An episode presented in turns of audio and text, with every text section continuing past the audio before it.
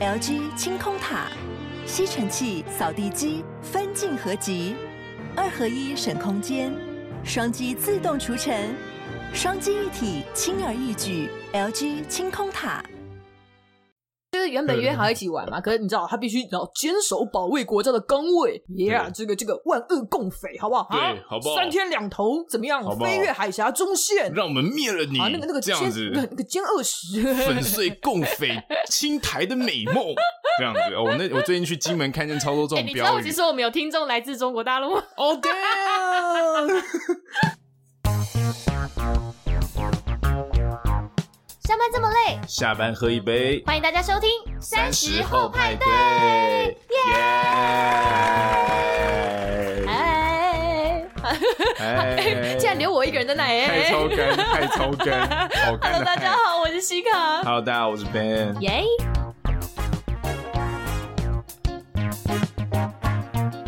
呵，大家好，欢迎大家加入我们今天的派对包厢。这一周大家过得还好吗？好的，嗯，我们现在啊还不错吗？七夕情人节有去有去开心是不是？七夕七夕情人节是几月几号？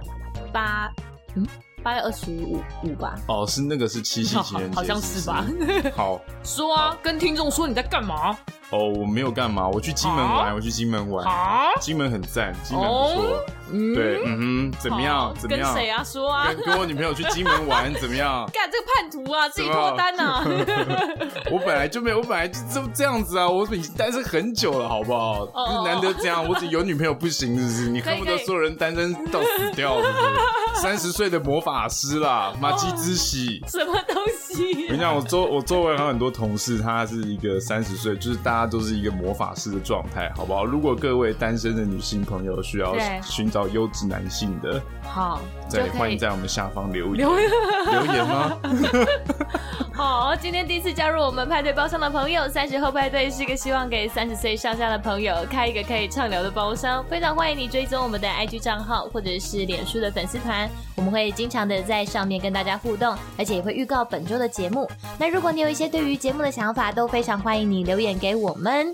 然后，IG 上的话，只要搜寻数字的三十，英文的 After Party，脸书上搜寻我们节目的名称“赛后派对”就可以了。然后呢，也诚挚的邀请你在收听的当下，帮我们按下订阅，或是顺手在 Apple 的 Podcast 上面帮我们留下评论或者是星星。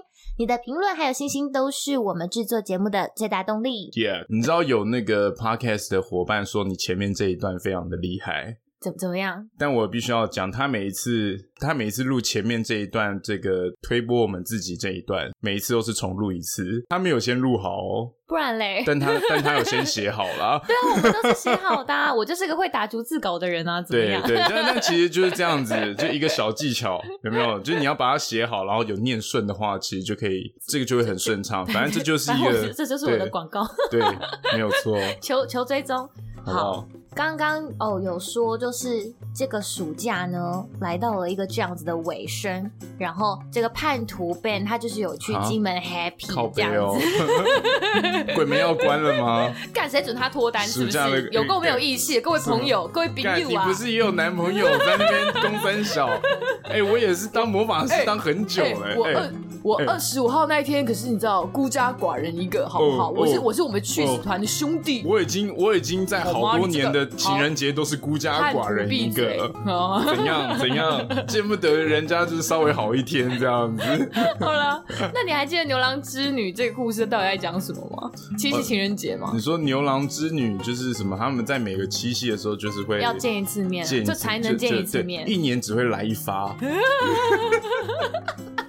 干人家人家很感人、很凄美的故事，你不要这样子好不好啊？可是一年很久。积很久，对对，一年对一年才能碰一次面嘛，所以就是对，可能是一个很很充实的二十四小时，感人的故事，好不好？感人的二十四小时，对啊，就是每见一次就要哭一次，所以人家都说七夕情人节那一天会下雨，就会很湿，就是。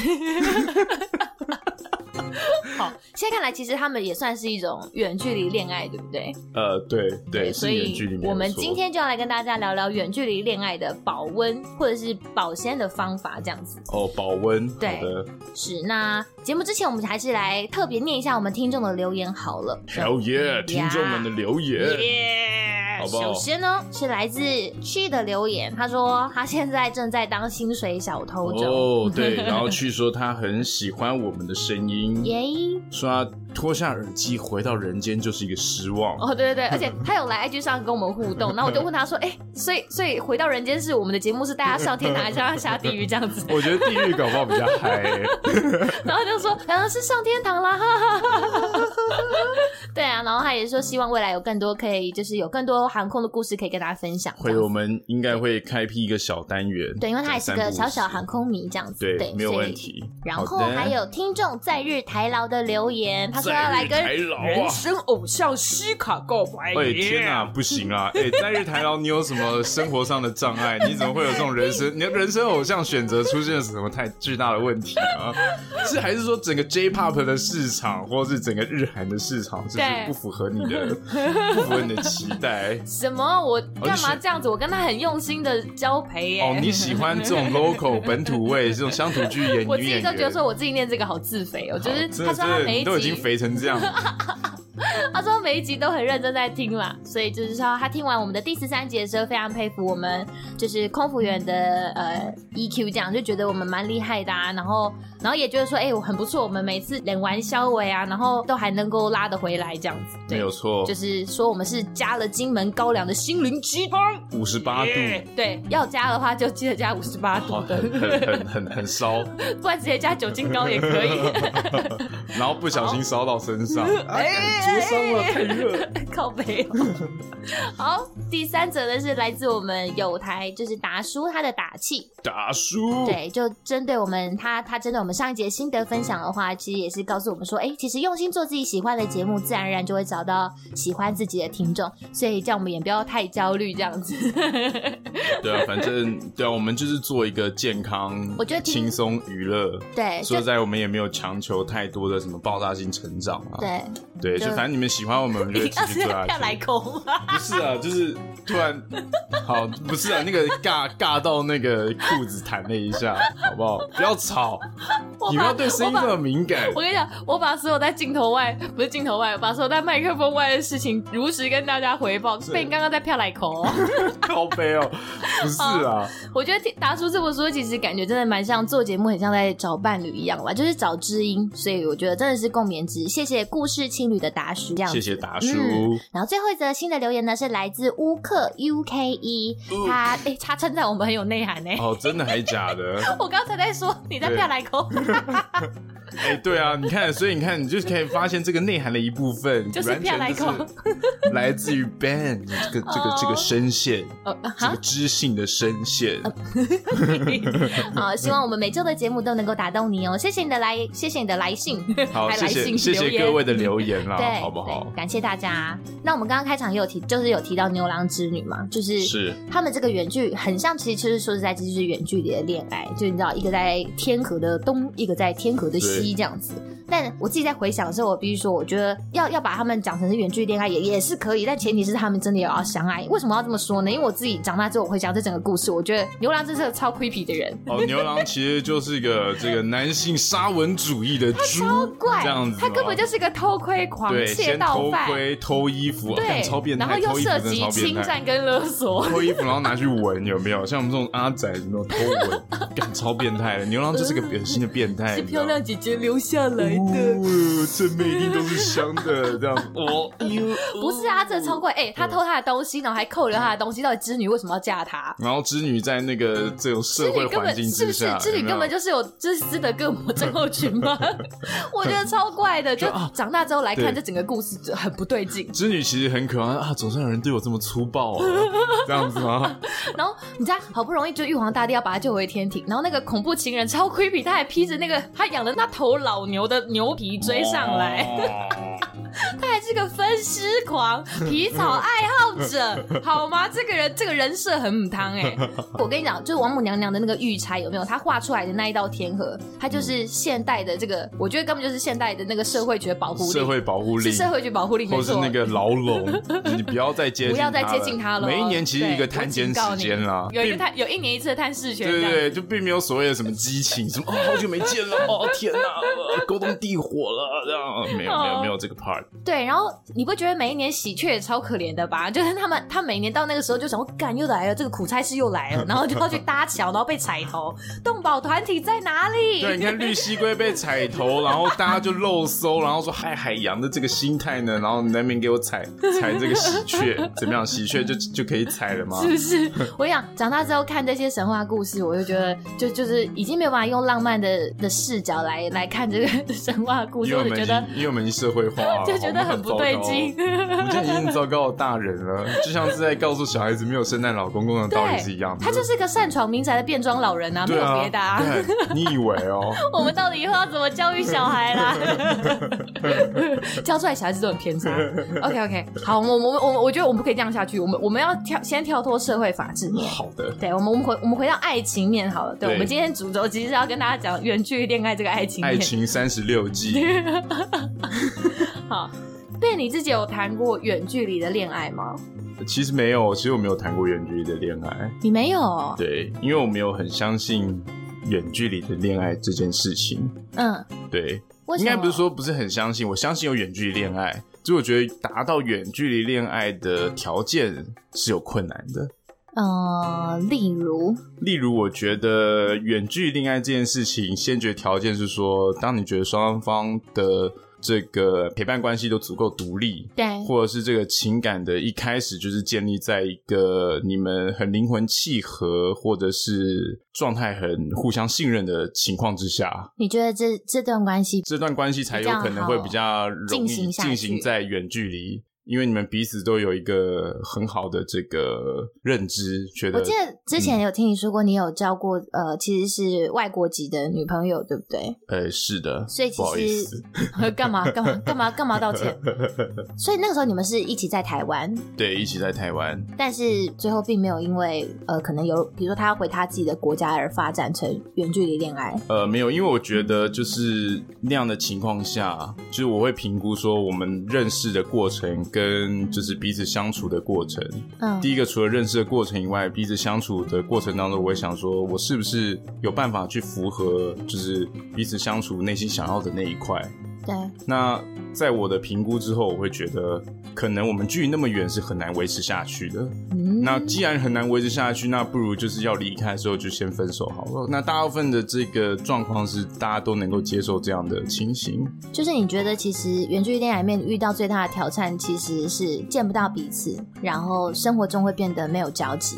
对，这是其中一个最大的点。OK，那如果他也可能不见得是很需要陪伴，只是说我要去维系这个方面，你觉得对你自己来讲，对我来说太辛苦，然后我觉得这个这个方面太投资报酬率嘛，可以这么讲吗？就是我觉得、把谈恋爱当对投资啊，对，除除此之外，我觉得这种成功几率很低啊。那大家都说女生的这种黄金时期，我也觉得干嘛去浪费人家的时间？那如果说就算我我愿意去去赌好了，对，那今天如果女孩子或是在外面有更多的这个这个诱惑，嗯的时候，嗯，那我不是也更心碎吗？就如果说他在外面变节了，或者是我变节了，你想的好多，所以基本上对，其实我会想很多。我觉得听起来其实就是没有互信基础啊。对，就是基本上你如果这个互信或者契合程度没有达到那样的基础的时候，你就会觉得啊，你不会轻易的去对将这段感情变成远距离恋爱，对不对？没有。所以你后来就是就等于说有点算是干脆放弃这样子，就是在他要回国之前，你就觉得先喊卡，那他也都 OK，就是大部分人是 OK 的，嘿，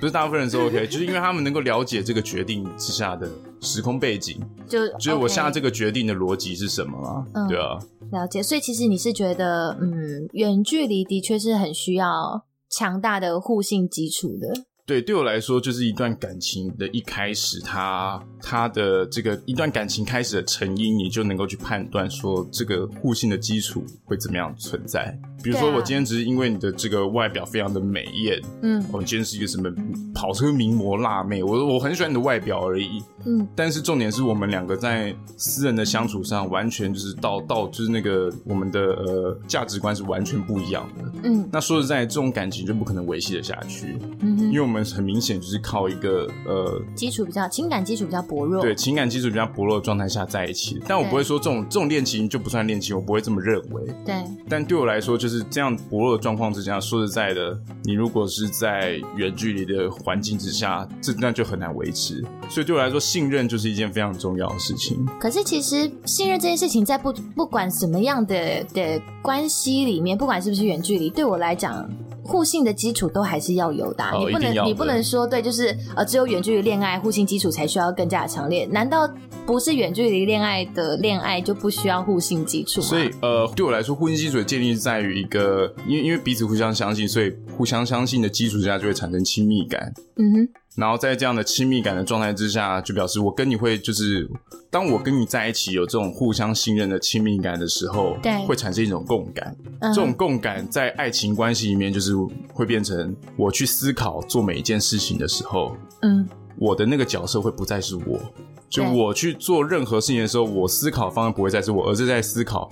我跟他，我们两个要怎么去做？就是你的思考角色会切换，嗯哼，对，就是我不再是我，而是我们一起，嗯，对。比如说，我今天可能要去参加一个聚会，或者我们要去从事，我要我要我要出国念书或什么，但是又我很爱他，因为我们太在一起有共感，我们有亲密感了，对。所以我在做这些决定的时候，我会想的是，除了我以外，还有我还有他，所以你们两个会一起想。嗯、那这样的情况之下，就变成说。因为你现在想什么东西都有对方了，对，所以你相对来说你就不会做出一些什么很奇怪的事情，嗯哼，你就会觉得说，因为我做这件事情可能会伤害到他，就一言以蔽之的话，就是你把对。方放在你心上，对，对你把对方放在心上的时候，就就就这种信任跟亲密感达到的时候，其实我觉得远距离就是有可能可以成功的一件事情了，对。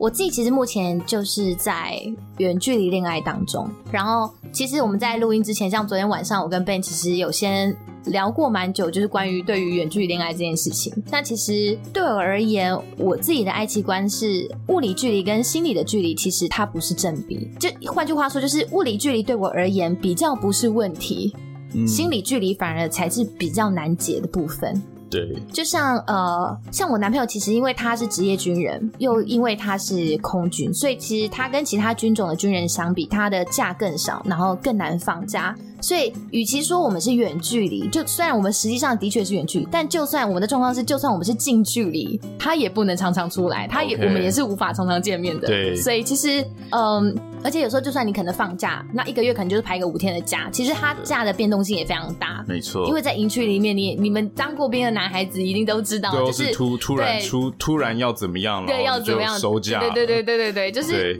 长官或学长的一句话，你可能差勤就会有调动，没有错，所以你就必须要跟着配合这些。都是你无可奈何，你自己也干到爆，但是你也没有办法去，对，对你也没有办法。职业就是这样子，没错没错。所以其实我是觉得说，昨天跟 Ben 聊完，我觉得其实。两个不适合的人，其实就算不是远距离，就算你们天天都相处在一起，那也不代表你们从此就可以幸福快乐。不然那一些离婚的夫妻到底是谁？就是呃，对，但也也不都是谈远距离恋爱的人才离婚啊。那你知道，天天处在同一个屋檐下，想要杀死对方的也多的是。其实我想要表达的是，其实远距离恋爱并没有大家想的这么这么的可怕跟困难。我自己的感觉是这样，就是所有的关系都需要经营。对，不不是不是觉得说哦，远距离就就就怎么样就惨了，就一定就一定会会分手，或是哦很辛苦或什么之类。他有他的辛苦的点，可是我觉得这不是呃大家在还没有真正开始经营前就先把所有事情打折扣的一个借口。嗯、呃，像其实为什么我会对这件事情这么的有感，是因为哦。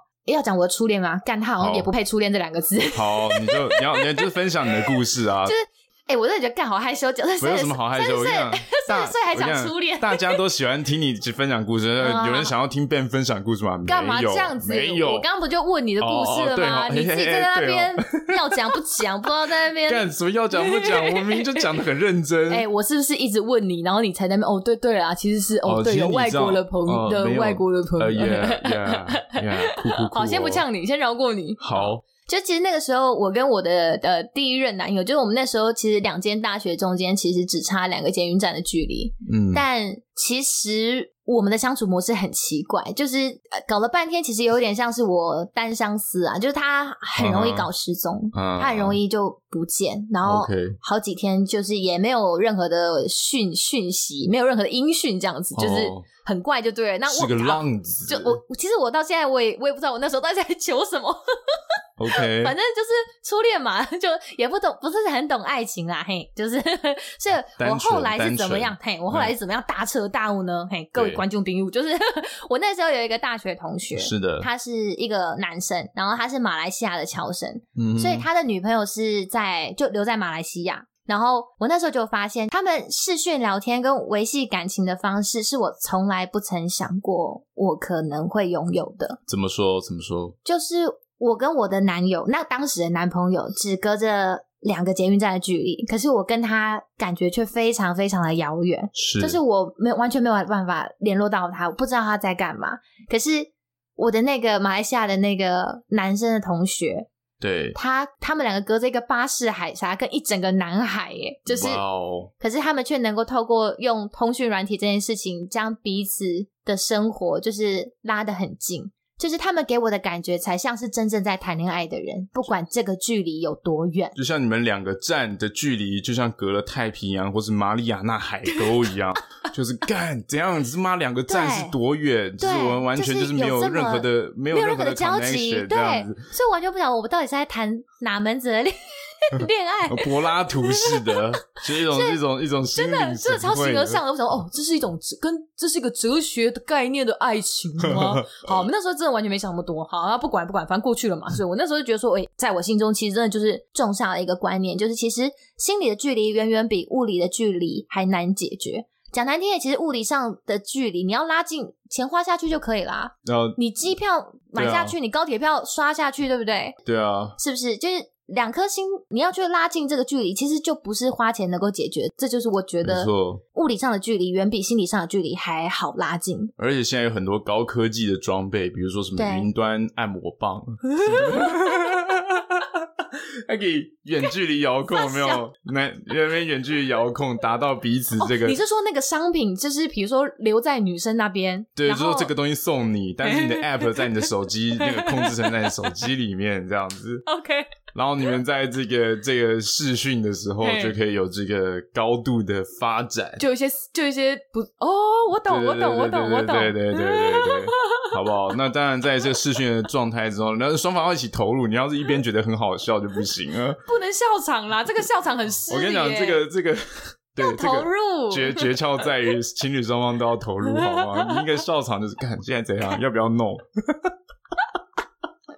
哦，我懂，我懂。在那边分享一点这种远距离恋爱小技巧，这样就是要投入，然后可以靠一些高科技商品进入角色。对，对，我觉得其实肉体上的的的的满足也是也是需要的，说实在也也是需要的。对，所以那个时候就是算是在我心中种下了一个小小的一个观念的一个种子。嗯。然后其实像后来我有一任男朋友也是在一起五年，然后其实我们那个时候也是天天都见面。但是其实对我来讲，你没有用心经营的关系，其实就是演变到两个人看似可以把生活经营的，你知道，就是很好，很有条理，对，都很好。然后、就是、很多网美有没有跟自己的老公，哦、很多艺人跟自己的老公好像相处的很融洽什么的，结果突然就是一个月后突然突然就是金爆离婚，惊爆离婚。OK，对对对对，对，就是其实有可能是表面上看起来好像。都还很 close，就是然后比如说都知道谁上班啊，谁下班，晚餐要吃什么啊，什么时候要呃要带狗狗猫猫去散步啊，什么之类的，喵喵对。但其实实际上我们离彼此的心其实很遥远。当时候我们的那个那样的概念，就因为我们其实是很少沟通的。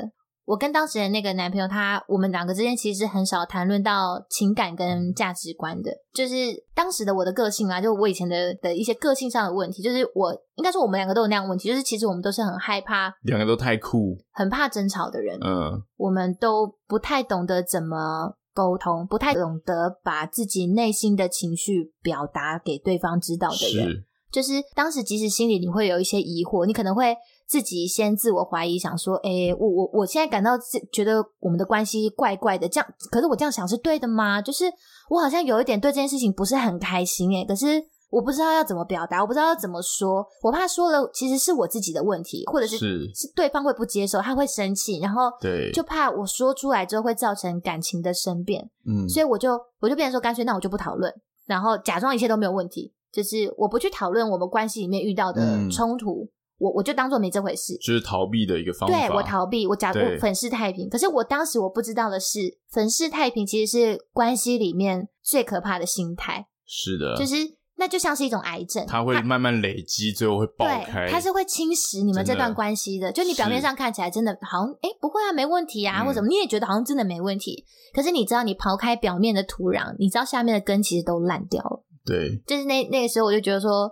这是第二次大彻大悟的时候，就是我觉得所有的关系你不经营，就算你们天天见面都一样，就是搞到最后分开的时候，你还会有一种，哎，先生你哪位啊？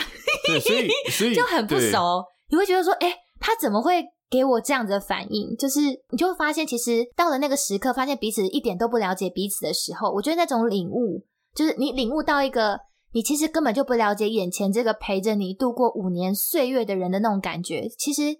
它比分手本身更可悲，真的好好有点 对，有点人生。哎呀，就是一个觉得说在寻找一些什么。对，我就我真的呢，就是我五年过去了啊啊啊，怎么会走到这里这样子？就是 哎，你知道发了发发了花了这么长的时间，可是一直走不进对方的心里。对，其实是一件很很冲击的事情。是的，就你在整个恋爱观上，你会觉得，喂。呃，对，这也是像我刚刚讲的那种亲密感，嗯、比如说一对一对呃充满互相信任或是充满亲密感的情侣，对，理论上来说，就是不管说他今天做了些什么事情，嗯，他都会想要跟对方讲，没错，是基本上是一些这种生活上的小事，比如说，哎，我今天在路上捡到十块钱，对对，所以你觉得对啊，这有什么好讲的？但重点是因为你心里已经有对方，嗯，所以他今天他的生活发生什么事情，对你来说都是充满。都是都是都是都是有趣，对，都是有趣的心情，因为他整个人对我来说就有兴趣的，我渴望知道他更多。嗯，他开心的时候我会开心，嗯，所以我希望他跟我分享这些故事。就像你刚刚讲的，他想要跟你共感，对，这就是一个共感。所以当你们没有建立这种共感的时候，你就会造成一些很多的状况，就是所以我觉得有时候像这种讲这种亲密的小话语。就是，就是虽然说好像这种生活琐碎的小事，对，但我觉得在于一段关系的维系当中，也是一件很重要的事情。它其实就是会慢慢累积起、建立起两个人之间的信任感跟亲密感的，没有错，很重要的一个环节。对啊，对。其实像我觉得我我自己在远距离恋爱当中，我自己调试的方法，其实就是要告诉自己，首先大家一定要去接受这个事实。嗯，我觉得很多人要去谈远距离恋爱的时候，一不小心就会忘记这是一个成定局的事情。就会卡在那个关。其实说实在，我我自己常常就是，诶，因为是远距离关系，然后看到，诶，之前同事就是上下班有人会来公司接送啊，或者是说，诶，呃，节日什么的，看到大家都能够聚在一起啊，是不是？就像，哎呀，有人有人七夕情人节去金门跟女朋友玩啊. 就是心啦 心底其实就是，诶，会会嘛些刚庆生节嘛，就是还是会羡慕一下。不过我觉得。呃，所有在远距离恋爱当中的所有朋友，我觉得羡慕之余，不要去忘记去想想你们之间目前拥有的。就我觉得远距离之余，我就摸索到现在领悟的大概有三个点，跟大家分享的是：首先，我们要用心去经营能够拥有的；然后第二点是努力去沟通两个人都想要达到的状态跟共识；然后第三点是不要去过度执着在目前没有办法改变的现况。我就举一个例子好了，像我呃六月底的时候，就是其实我是一个人去澎湖玩的。然后超可怜的，我那时候跟 Ben 讲，他说：“干你干嘛？你又你又这么悲哀，是不是？”他那时候跟我说：“你要去跑。”我说：“哎，跟谁去啊？”我说：“理论上，我在想说，不是应该跟男朋友去？” 我说：“跟男朋友嘛。”他说：“没有，我自己去。”我说：“ 啊，干是分手了吗？”我说：“我说啊，为什么一个人去？”然后他就说：“哦，对，因为因为男朋友是军人嘛。”我说：“OK，那可以理解。”就他的其实其实其实说实在，我们一开始我跟我男朋友是要一起去玩的，可是就是因为他的假临时被调动了。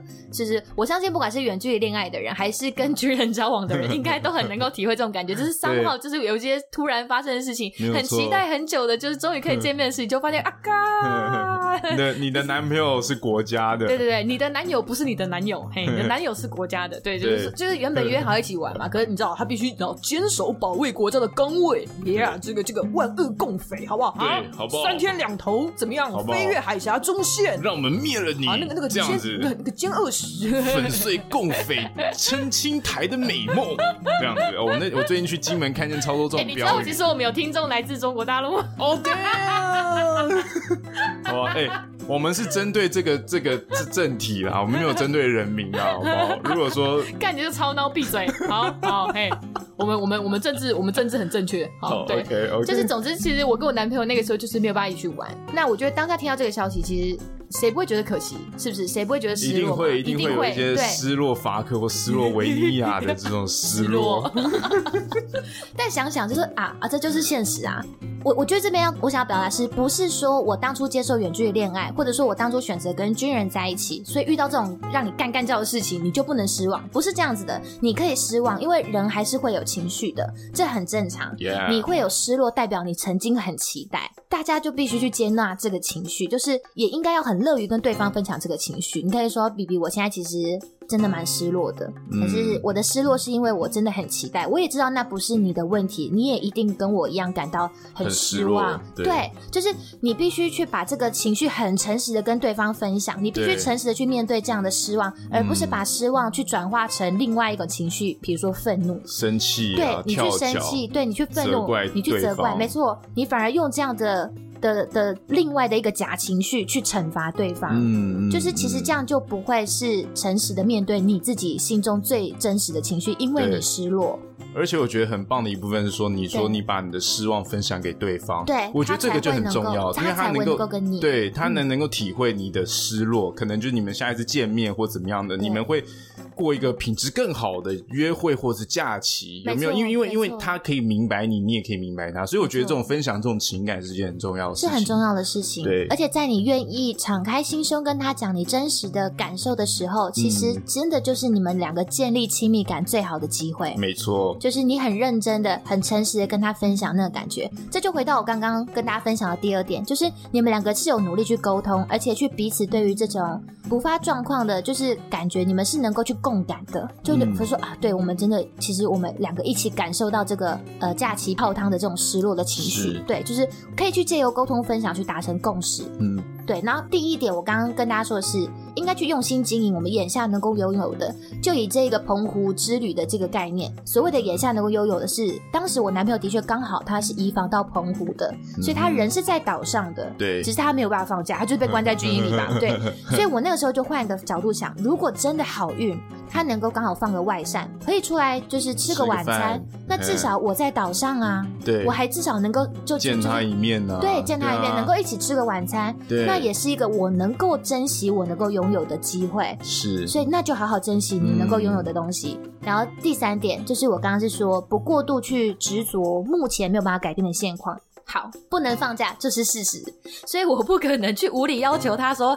哦，他明明就是有职责在身，他就是要去对付万恶共匪，然后我还要他说我不管啦，反正我现在就飞过去啊，你就是要跑出军营来见我，你就是要为了爱，欸、对，为了爱，然后去爬那个冲破，就去爬那个铁丝网，然后后面有宪兵实弹射他，对他也不怕，你说为了爱，我要冲破这一切，刺激一九九五，我要这么浪漫，要这么冲，是不是？那我我我会觉得很浪漫，但我会觉得也会觉得很好笑，疯狂，就是就是。我不可能要求他要这样子逃出军营，就是不能不能要求他做逃兵嘛？我觉得这就太扯了。就是因为我觉得你过度去执着在现实面无呃现实上无法改变的现况，这样就不是沟通，这样算强求，嗯、这样就很容易 找架吵。是，大家会有情绪，但是不要变成是开始无理取闹。大家还是要去想想看，就是啊，现实上没有办法。眼下改变的现况，就不要再执着。对对，这是我告诉自己说，嘿，远距离谈恋爱之前，大家必须要三个点点，大家去去去想。三点全漏，不 不，我觉得重点三点全发了。对，三点全三点全 全部放送了啦。对，就是真的就是告诉自己说，你要是能够接受，好不好？婚前伪单身，婚后伪单亲这样的状况，嘿，那你就可以跟这样子的人在一起。嘿。就是远距离恋爱也是啊，或者是跟军人在一起也是。我觉得换大家就换个角度想好了，其实你们至少还有远距离的恋爱。有的人还是没有另一半，当了三十岁的魔法师，他还不知道 什么是爱情。我我只知道魔法少女小圆。我跟你讲这。有还有还有比你更惨的人在，oh. 你至少还有一个可以跟你讲话，或是吵架，或是是啊是啊，一起一起分享很多的情感的一个、嗯、一个一个对象，对。但其实我必须要说，谈恋爱也不一定是人生中所有的全部啊。Oh, 就算这个时候、啊、此时此刻身边没有人的人，嗯、就是也不用觉得说是有另一半就有有有多好，或或者怎么样。嗯、一个人能够把自己生活过得很好，其实。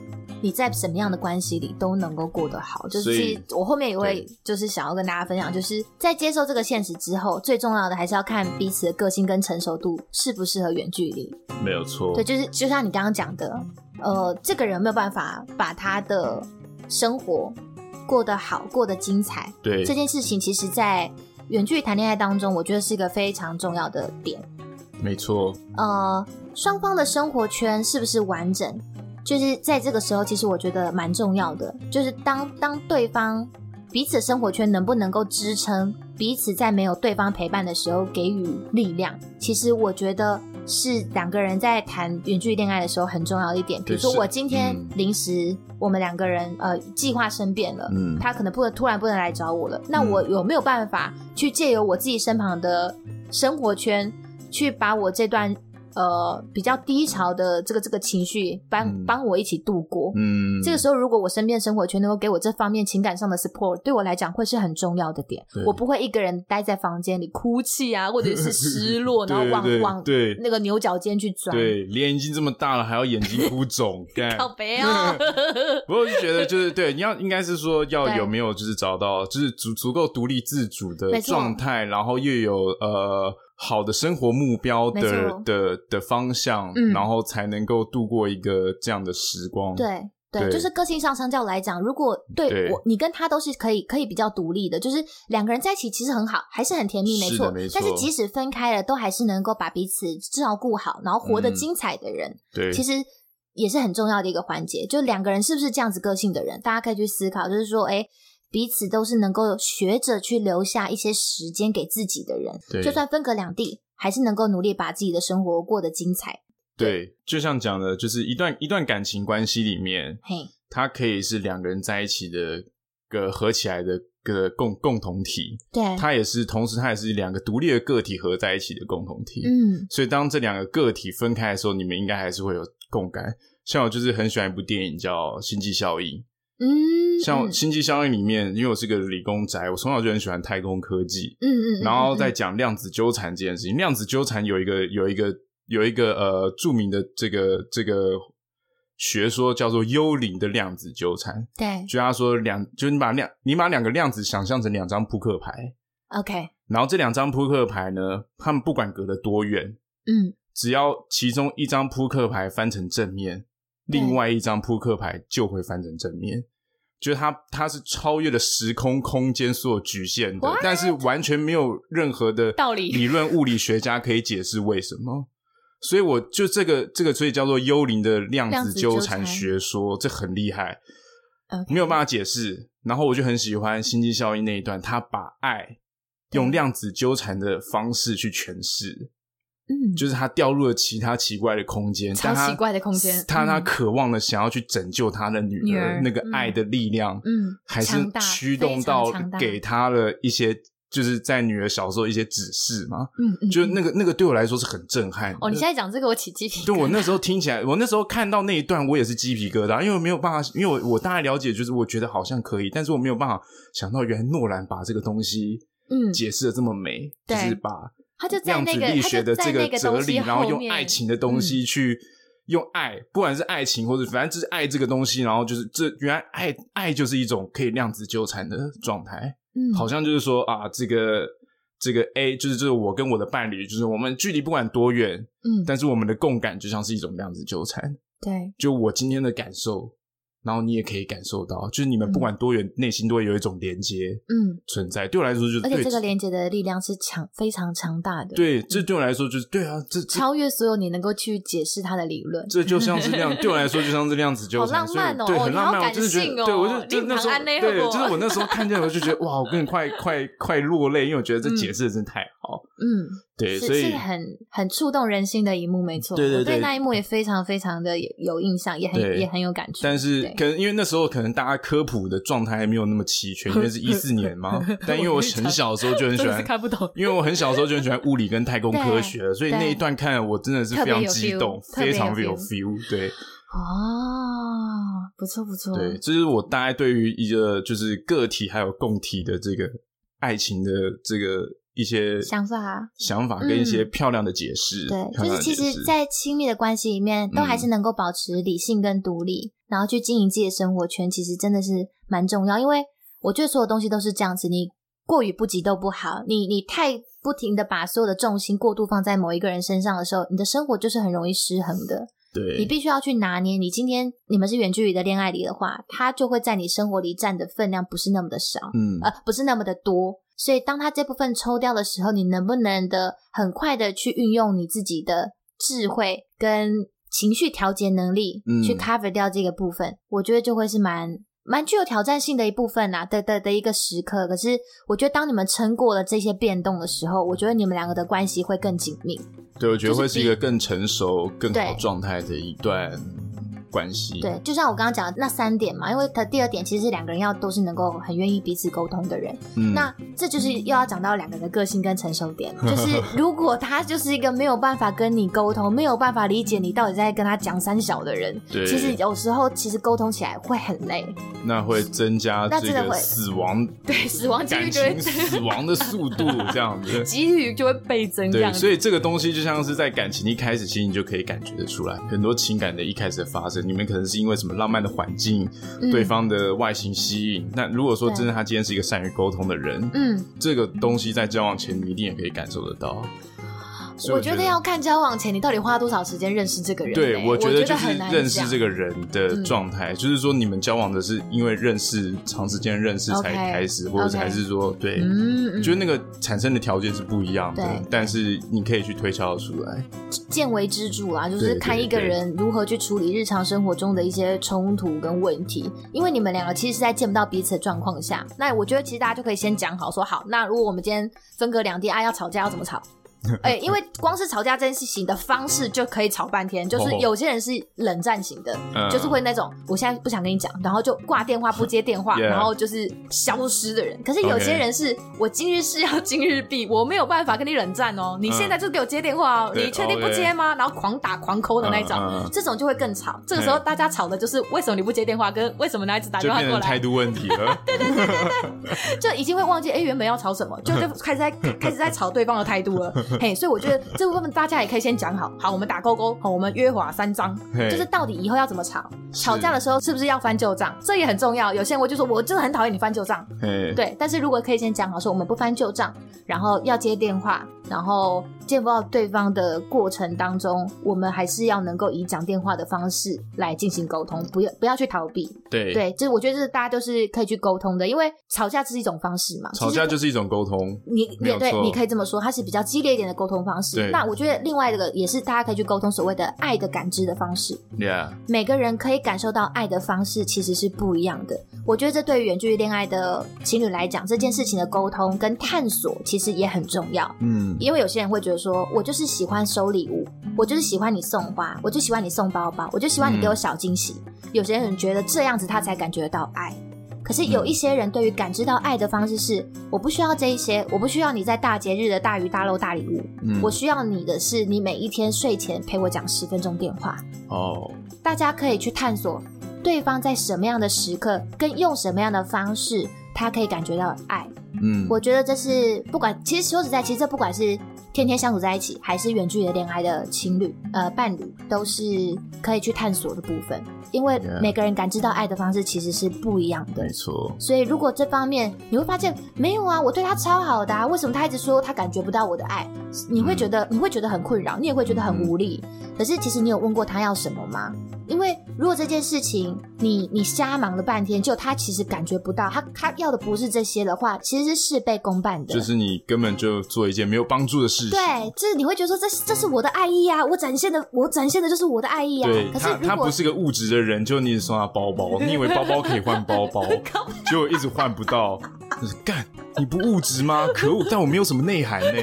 Shit，干读错了吗？干，我只会开名车送包包而已，我不会读书。可恶！可恶！这个这个名表尬方向盘的这一张照片没有没有上钩吗？可恶！可恶！好吧，那先这样好了。就是说，其实如果一方他是感觉不到你的爱的，就等于说他其实会在爱里感到匮乏。嗯，我觉得这很容易在远距离恋爱里面产生。所谓的匮乏，久而久之，其实可能就会造成其中一方他去向外发展其他的关系，嗯，去来补足他觉得他自己在线下的关系里的匮乏，对，所以人家才会说，为什么远距离恋爱很可能会有外遇，会有第三者？那是因为也有可能在远距离的恋爱的关系当中，大家比较难察觉到对方的匮乏，嗯，所以沟通真的很重要，就是你能够给予他要的，其实就是维系感情里面非常非常重要的一个环节，这样子。对，那其实说说到底，回到最初你刚刚讲的，我觉得最重要的环节真的就是互信，互信，互信基础真的很重要。不，我我自己看的那些很多在讲远距离恋爱的文章，其实大家谈到最后真的就是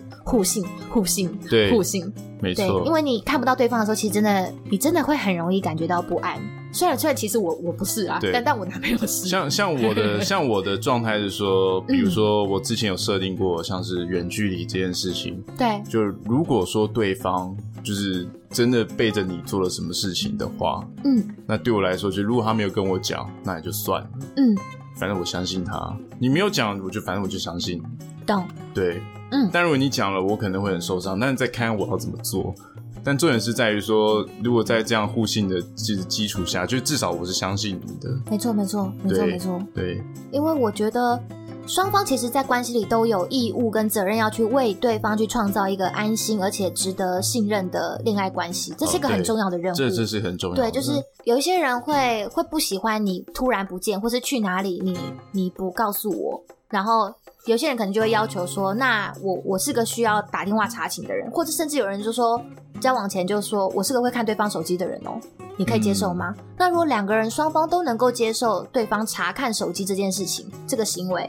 那那当然是好，就是不然，其实像我是没有办法接受这件事情。我记得只是好像有有一阵子有很多 podcast 也有做关于就是能不能接受对方接受对方看手机这件事情，对。但是其实这件事情我我自己是没有办法接受的。我也我也没有办法接受，但是就像是我自己的女朋友，我也不会去看，我也不会去看她手机。所以我觉得怎么样就怎么样吧，反正对我来讲，我觉得如果一段感情要要。这么的提心吊胆，会很痛苦，会很痛苦。就我觉得，与其你要怀着这样子猜忌的心思来谈恋爱，那不如不要谈。这是我自己的想法，嗯、所以我会觉得，嗯，也许你会觉得说他行迹就是有意呀，啊，啊，我问了他又不说，啊，我不看他手机，我要怎么办？说真的，他真的有意，啊、真的真的有意的人，他。他想他想怎么样？你真的逮得到吗？没错，啊、没错，这就是我的想法。我觉得真正有心要去做的人，绝对不是你看手机，然后诘问他、质问他就防得了。没有错，你去，你去，你去，你去消费，你去消费，你去消费，或者你有很多手机，那种东西一个小时就能搞定的。你一个小时突然失踪，说你在哪个健身房？你你你猜得到吗？你真的猜不到。对啊，对，所以对我而言，我觉得。呃，在走到看手机这一步之前，两个人是不是都有试过用其他的方法去探问彼此心中的想法？嗯，我就觉得其实对啊，因为我真的觉得看手机的动作本身其实就是一个蛮摧毁关系的举动。对我而言呐、啊，对我而言，所以嗯，我我觉得真的，如果要互相猜忌，那真的，我觉得那那就不要，因为我觉得谈恋爱就是要开心啊，是不是？就是虽然不是说每一个时段都要 very very happy，但就是 happy 是对啊，对啊，但就是互互相、啊、不要带着一种这种不安的感觉。对，对其实我觉得远就是讲到讲到现在这边，其实也就发现，其实远距离这件事情，它可能。是一个有一点不利的因素，但其实它也不算是一个真正很需要在意的议题。嗯、重点是在于说，你的择偶的另一半是不是有足够的成熟，或者有足够的沟通能力，互相沟通，还有互信的原则之下，其实远距离它就不会算是一个呃特别特别困难的一件事情。嗯嗯嗯，因为有的就像你刚刚讲，很多人可能在距离很近，但他们内心的问题却是非常的巨大。没错。所以说远距离这件事情呀，yeah, 就是因人而异。但如果说大家有慎选好自己的择偶的另一半，对，相信。远距离的状态对你们来说应该不会是一件非常困难的事情。嗯嗯嗯嗯嗯，对。而且你看现在就是这通讯软体的使用其实这么的普遍，对不对？还还有那个什么，你说那个什么电电爱电爱小帮手，对对对对对，电爱小帮手好不好？我就决定叫他电爱小帮手了。来这边教大家电爱三招，这样子。就是其实有很多方式，你们可以去很多。现在现在对啊，科技这么发达，你们有很多方式可以去。去透过分享你们生活中的每一个细节，去建立安全感，跟制造亲密感。突然的出现，就是、或者写信给手写一封信给他，哦、好好好老派的、哦，很老派，但是很浪漫，浪漫因为那是我写的东西啊，嗯、那个是我的字迹啊，那种那他收到就哦，手写哦，温度，对对对对，嗯、你要你要用这种事情，如果说你很很很真的很珍惜另一半，对，你就会想办法去维系这件，就你会你就会做这件事嘛。其实，在交代生活细节这方面，我。我觉得说实在我，我我必须要承认，我以前这个是真的是一个在关系里，对，这我这 我这在关系里很失能的一个人，就是我以前非常懒，我我不知道要怎么去揭露自己，我不知道要怎么去分享自己，我是个很不会表达的人，嗯、所以。我我我很讨厌交代我的生活，我很讨厌交代我的生活圈。我觉得这些事情根本就不重要，很琐碎。嗯，为什么要交代？为什么要分享？对。可是我后来渐渐的发现，我观察我的身边的朋友，嗯，就是她跟她男朋友讲电话，或跟她家人讲电话的方式，远远超乎我的想象。就是因为我跟我家人不会，我跟我男朋友不会，嗯、对。可是他会很巨细靡遗的分享他每一天发生了什么事情，他有什么感觉？是是，是就是对我而言，我会觉得。为什么要讲啊？可是我就发现，其实，在讲的过程当中，你其实就是一个在邀请对方进入你的生活，跟你共感的的这个这个，这是一个仪式，这是一个程序。对对，你没有去建立这个环节，对方是很难进入到你的生活圈的。对。然后我就觉得，我以前不懂。可是我现在就就在某一个时刻，我突然就是你看又又大彻大悟，就是说，其实你平常看似平淡如水的这种生活琐碎事情的交代的这种分享，嗯、其实都是构筑你们两个亲密感的基石的很重要的点。没错。然后我就觉得啊，我以前做错了，难怪会失败呢。难怪，你现在你现在学会了，我们大家都在从错误中学习，这样。对对对对，就是。就嗯，真的是在错误中学习。其实我真的觉得分享细节是很重要，不管你现在是不是在远距离恋爱当中。嗯，虽然大家很常会因为被现实生活中消磨，然后干我今天又被上司骂，干我今天什么遇到一堆客人有够有够烂，就是你还是会有很多。负面情绪，你可能会觉得我，不要不要，就是回家讲也都讲这些负面情绪啊，干嘛干嘛把这些压力带给老婆小孩什么的。对，我不是要你把这些情绪转发到另外一个人身上，这是你你可以去，你可以去跟他分享你发生什么事情，对，你有什么样的感觉，嗯嗯，分享感觉不是要你迁怒啊，是，对对对，就是我觉得大概就是一个这样子的一个一个一个概念，所以我就觉得说，其实哎，聊天真的是一个很重要的环节，对，嘿，就是我以前都不晓得，然后但就是因为你知道，真的人就是相处久了，真的会没话题，所以就会说，哎哎，哪一泡了没啊？哎、欸，尿布换了没啊？哎、欸，刚那个车子没有拿去洗啊？没有，我觉得我我觉得是可能是被那个生活紧绷的节奏，柴米油盐酱醋茶，对，生活紧绷的节奏给压过去了。对对对，所以我这边就要提，就提供给大家一本好书，这也是我朋友提供给我的。好，因为我就有提出一个问题说啊，我其实有时候真的不晓得要聊什么，我生活现在也就很无聊啊，我就是上班下班，然后然后我男朋友也就是哦塞进去，然后被狗干，然后狗干完很干，然后干、呃、完又被狗干。所以，我就是有时候真的会，真的有时候不小心两个人会词穷，会没话可聊嘛。就是虽然报告完一整天的那个流水账之后，发现，嗯，那嗯，好，我爱你，你爱我，那那还能聊什么呢？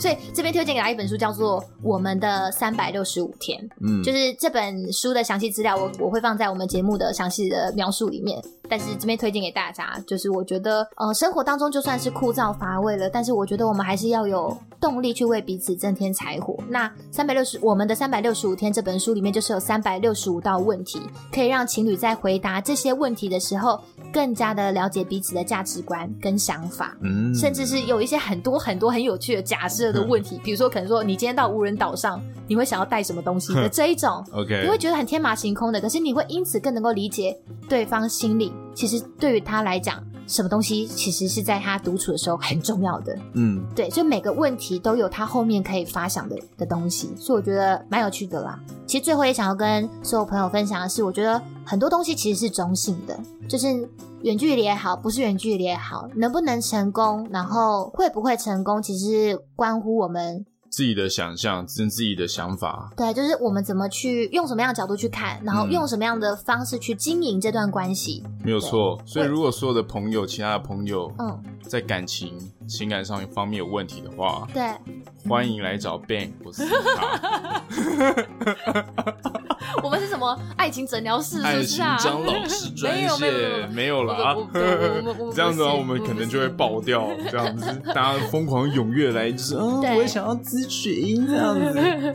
就其实，在所有的关系里面，我觉得大家重要的可能真的就是去辨识彼此的问题在哪里，然后去练习拥有调整情绪的能力，然后也去培养彼此面对难题的勇气。还有解决困境的智慧，我觉得这是在所有的关系，不管今天是不是在恋爱关系、跟家人相处、跟朋友相处，我觉得都是可以一体适用的部分。没有错。耶、yeah，好。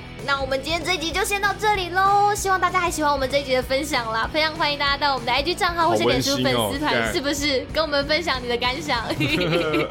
好，那也诚恳的邀请你在这个当下呢，顺手帮我们按一下订阅，或是在 Apple 的 Podcast 上面帮我们留下评论的星星。我们下一周见喽，拜拜。